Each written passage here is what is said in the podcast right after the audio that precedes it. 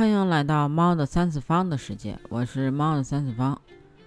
最近这几天真的是太热了，而且啊，嗯，昨天应该是我发了这个发刊词啊，说这个正值小暑时节啊，确实是今天就是小暑了。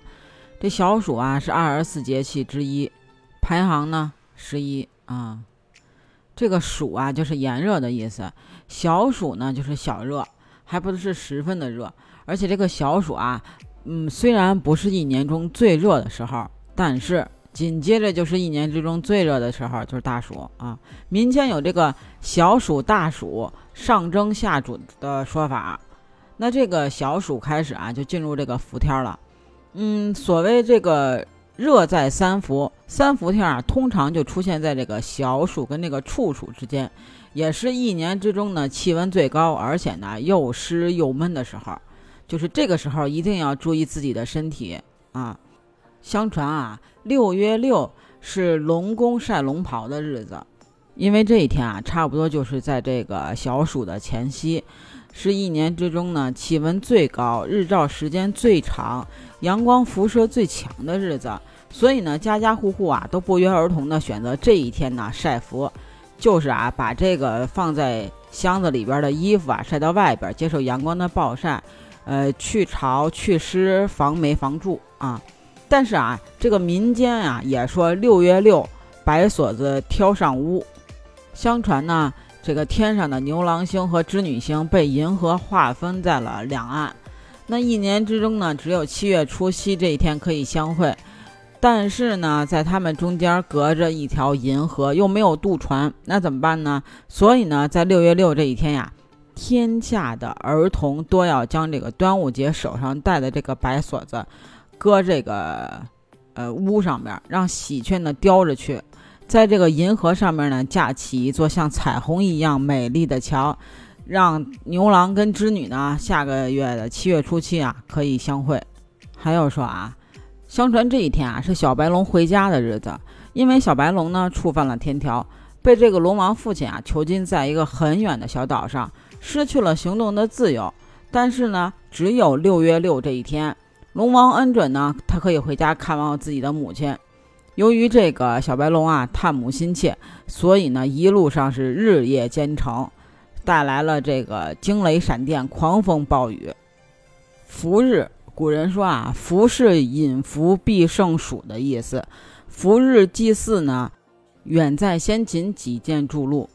古书上说啊。伏日所祭，其地炎帝，其神祝融啊，就是炎帝传说是太阳神，那祝融呢，则是炎帝的玄孙火神。那传说啊，炎帝叫太阳发出足够的光和热，使这个五谷孕育生长。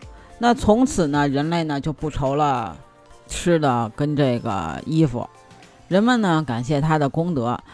所以啊，就在这个最热的时候纪念他，因此呢，就有了这个伏日祭天的传说。那这个小暑的时候啊，是人体阳气最旺盛的时候，春夏养阳。那所以呢，在我们工作的时候啊，要注意劳逸结合，要保护人体的阳气。那热在三伏啊，就是这个时候进入伏天开始了。伏呢，就是这个伏堂的意思。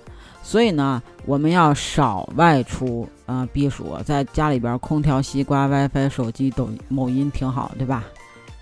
那当然了，这个民间啊也有度过伏天的办法，就是吃这个清凉消暑的食品。俗话说啊，头伏饺子，二伏面，三伏烙饼裹鸡蛋啊。这种说法，呃，跟这种吃法，就是为了使这个身体呢多出汗，排出体内的各种毒素。而且说实话，这么热的天儿，确实是让你再吃个什么火锅啊，啊，什么烤肉啊，我估计你吃着你也热啊。所以呢，天气热的时候要喝粥，用这个什么荷叶呀、土茯苓啊、扁豆啊、薏米、猪苓、木棉花啊等等吧，这些煲成的这个消暑汤或者粥啊，甜的、咸的都可以。而且啊，要多吃水果也可以。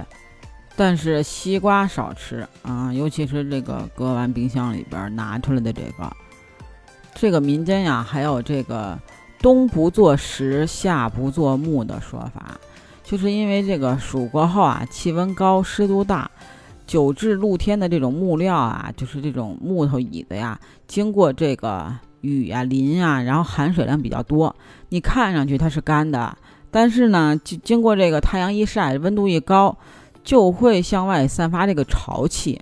你在上面坐时间长了，就容易引发什么痔疮啊、风湿啊、关节炎等等的疾病。所以呢，咱们坐的时候啊，一定要注意，尤其是这个中老年人，一定不能在外边这个长时间的坐这个露天的木椅上。这个热的时候啊，千万不能喝这个冷饮。你是一口气灌下去一听冰可乐，挺爽的，对吧？咬上几口冰棍儿，它也确实是挺爽的。但是啊，其实对你自己的身体是很有害处的。而且啊，你饭后。就是在人体血液中大量集中于胃的消化器官，胃肠活动都非常的活跃。那如果你此时吃的是冷的冷饮或者是冷可乐，那么你的胃壁黏膜血管就会相应的收缩，这个消化腺呢就分泌的少，这个胃的活动啊就减少了，就很难的进行对这个食物的消化。那你想吧，你这个胃的这个消化系统、免疫功能都下降了，它能不引起这个肠炎、肠道疾病吗？而且这个，嗯，大量的冷饮进入了之后啊，引起这个胃黏膜血管的这个收缩，减少这个胃液的分泌之后呢，就会让你的食欲下降，你想吃啥你都吃不下去了。所以好多人现在都是喝完这个。冰啤酒、冰可乐以外，就吃不下饭了，就是因为这个。天气热了之后啊，你看那个路边摊，还有那个大排档，全都出来了。啤酒、小烧烤虽然很好，但是啊，咱自己的胃咱自己要知道，谁难受谁知道，对吧？所以友情建议啊，消暑时节虽然炎热，但是一定要保护好自己的阳气和自己的胃。那这期就到这儿啦，我们下期见喽，拜拜。对了，记得加我的听友群哦，B J C A T 八幺八，北京小写的首字母 C A T 八幺八，期待你的加入，拜拜。